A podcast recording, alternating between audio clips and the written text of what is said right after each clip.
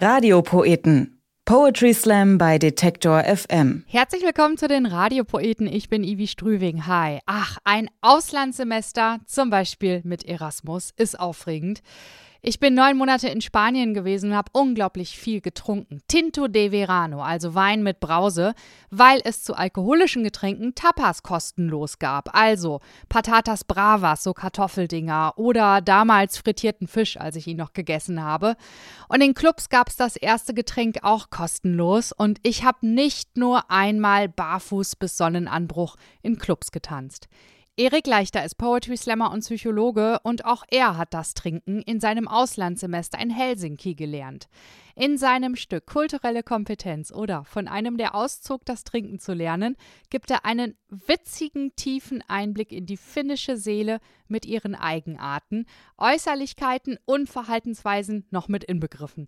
Und es geht mit einem Finnen und einem Iren in die Sauna. Schnaps und Schweiß gebadet, landen sie nackig auf den Straßen Helsinkis. Ein herrliches Stück. Hier ist es. Erik Leichter mit kulturelle Kompetenz oder von einem, der auszog, das Trinken zu lernen. Kulturelle Kompetenz oder von einem, der auszog, das Trinken zu lernen. Der Prolog ist die Übersetzung eines alten traditionellen Liedes meines Gastlandes. In Frankreich trinkt man Wein. In Deutschland trinkt man Bier. In Russland trinkt man Wodka aber in Finnland trinkt man alles. Es ist dunkel, mir ist kalt, ich bin nackt, ich renne. Neben mir singt jemand die irische Nationalhymne. Ich habe die Zeit meines Lebens. Sie nennen das die KY Round. Finnische BWL-Studenten gehen in eine Sauna, die durch einen manuellen Kurzschluss auf eine gesetzlich verbotene Temperatur von 140 Grad erhöht wurde, betrinken sich, während sie Schnapsaufgüsse machen, sich mit Birkenstöcken verprügeln und rennen anschließend nackt um das Unigebäude. Zumindest haben sie uns das so erzählt. Ich habe nie wieder jemand nackt durch die Innenstadt Helsinkis rennen sehen. Der Mann, der die irische Nationalhymne singt, heißt O'Sheen. Ich wusste bis jetzt nicht, dass ich Vorurteile gegenüber Iren habe, aber er ist eins, trinkt viel, singt viel und hat ein Bart überall. Wir haben uns verirrt. Ich bin mal Halbmarathon gelaufen, O'Sheen 200 Meter Sprints. Den sportlichen Unterschied merkt man daran, dass er sich prustend auf den eisbedeckten Asphaltboden legt. Den kulturellen daran, dass er dabei nicht aufhört zu singen. Es fängt an zu schneien. Minus 20 Grad, sagt das rote Neonlicht gegenüber des Hauptbahnhofs. Wenn ich jetzt sterbe, ist das okay. Ich glaube, das ist Liebe. Lassen Sie mich Ihnen kurz Finnland erklären. Finnen ja sind liebenswürdig und sehr oft betrunken, aber nie beides gleichzeitig. Finnen sind sehr temperamentvoll, zeigen das aber nicht. Es gibt die alte Legende eines Finnen, der habe seine Frau so unfassbar abgöttisch geliebt, er hätte es ihr fast gesagt. Verständlich. Lieben famamu amor im Finnischen Rakasta. Rakasta. Das letzte Geräusch, das man macht, bevor die Strangulation endgültig den Kehlkopf eindrückt. Irgendwie passend. Aber um Finnen zu verstehen, muss man sich fragen, warum? Warum zieht jemand eine Region, in der ab September die Sonne nicht mehr scheint und der heißeste Tag des Sommers sich bei 15 Grad und leichtem Nieselregen einpendelt? Die Antwort? Steuern Jesus Schweden. Lieber Norden, Lieber nichts als das Falsche. Deswegen sind Finnen auch so gut in Stille. Wenn du nichts Nettes zu sagen hast, sag lieber gar nichts, meint der Hase aus Bambi, worauf der Finne für immer schwieg. Redend kommt man durchs Leben nur verlogen oder unhöflich. Das ist für die meisten schwer zu verstehen. Da grüßt jemand einem nicht, nachdem man sich am Tag vorher mit ihm zwei Minuten am Kopierer unterhalten hat. Warum hasst er mich? fragt der spanische Austauschstudent. Er hasst dich nicht, erkläre ich. Er mag dich einfach nur nicht. Wenn man zum Essen nach Hause eingeladen wurde zum Beispiel, dann sagt man am Ende bei uns sowas wie, hey ja, das war total toll, wir sollten das unbedingt mal bei mir machen und meint, wenigstens war der Scheiß umsonst. Ein Finne hingegen ist zum Abschied ehrlich und sagt, Umgedreht sagt man zu einem Finn am Ende des Essens, wir sollten das unbedingt mal bei mir machen, sagt der, Dienstag. Das klingt zwar wie eine Drohung, ist aber eine. Ich gebe zu, anfangs fällt es etwas schwer, Finnen kennenzulernen.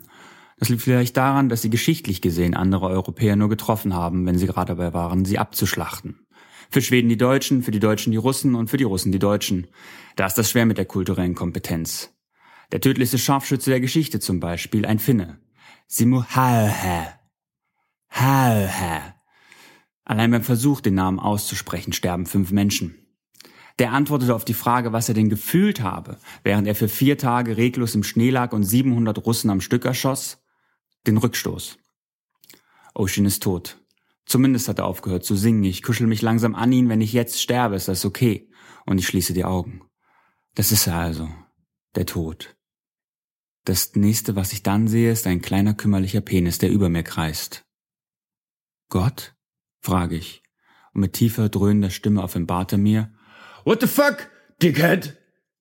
Ich spüre, wie ich durch das Nichts fliege. Starker Schnapsgeruch und unablässig finnisches Fluchen wecken mich. Saska zieht uns nackt an den Füßen über den Eismatschschnee. Ich spüre den Straßensplit, wie er sich schmerzhaft schrapnellartig in meinen Hintern drückt. Saska beginnt jeden Satz mit Fuck und endet ihn mit Dickhead. Das macht 90 Prozent seiner Englischvokabeln aus. Sein Finnisch ist nicht anders. Saska studiert BWL, ist ständig alkoholisiert und weiß nicht, was er mit seinem Leben machen soll. Wenigstens die BWL-Studenten sind gleich. Ich weiß nicht mehr, wo ich ihn kennengelernt habe oder wie oder wann. Sind wir jetzt ein, zwei Wochen unterwegs oder vielleicht schon immer? Ich ziehe mich an Saskas wackelndem, neckisch winkendem Penis hoch. Wir tragen Oshin zurück in der Sauna, legen ihn auf die höchste Bank und drehen jede Minute, damit er von beiden Seiten auftaut. Ich glaube, es geht ihm gut. Er singt wieder. Keiner sagt etwas. Es gibt einen Schnapsaufguss. Ich glaube, wir sind jetzt Finn. Epilog. Ähm, ja, leichter. Sind Sie sich sicher, dass Sie das als Ihren Erasmus-Erfahrungsbericht abgeben wollen? fragt der Mann vom Internationalen Austauschbüro. Ich drehe mich noch einmal rum und sage, Erik Leichter und kulturelle Kompetenz oder von einem, der Auszug das Trinken zu lernen. Ey, das ist witzig. Er ist Poetry Slammer und Psychologe, wie auch Lara Ermer, die ihr in der letzten Episode der Radiopoeten gehört habt. Nicht? Habt ihr sie verpasst? Überhaupt kein Ding. Die Radiopoeten sind mit ihren Stücken auf Detektor FM und überall, wo es Podcasts gibt. Und die nächste Episode der Radiopoeten kommt von Sandra Davina mit Albtraumtelefon. Radiopoeten. Poetry Slam bei Detektor FM.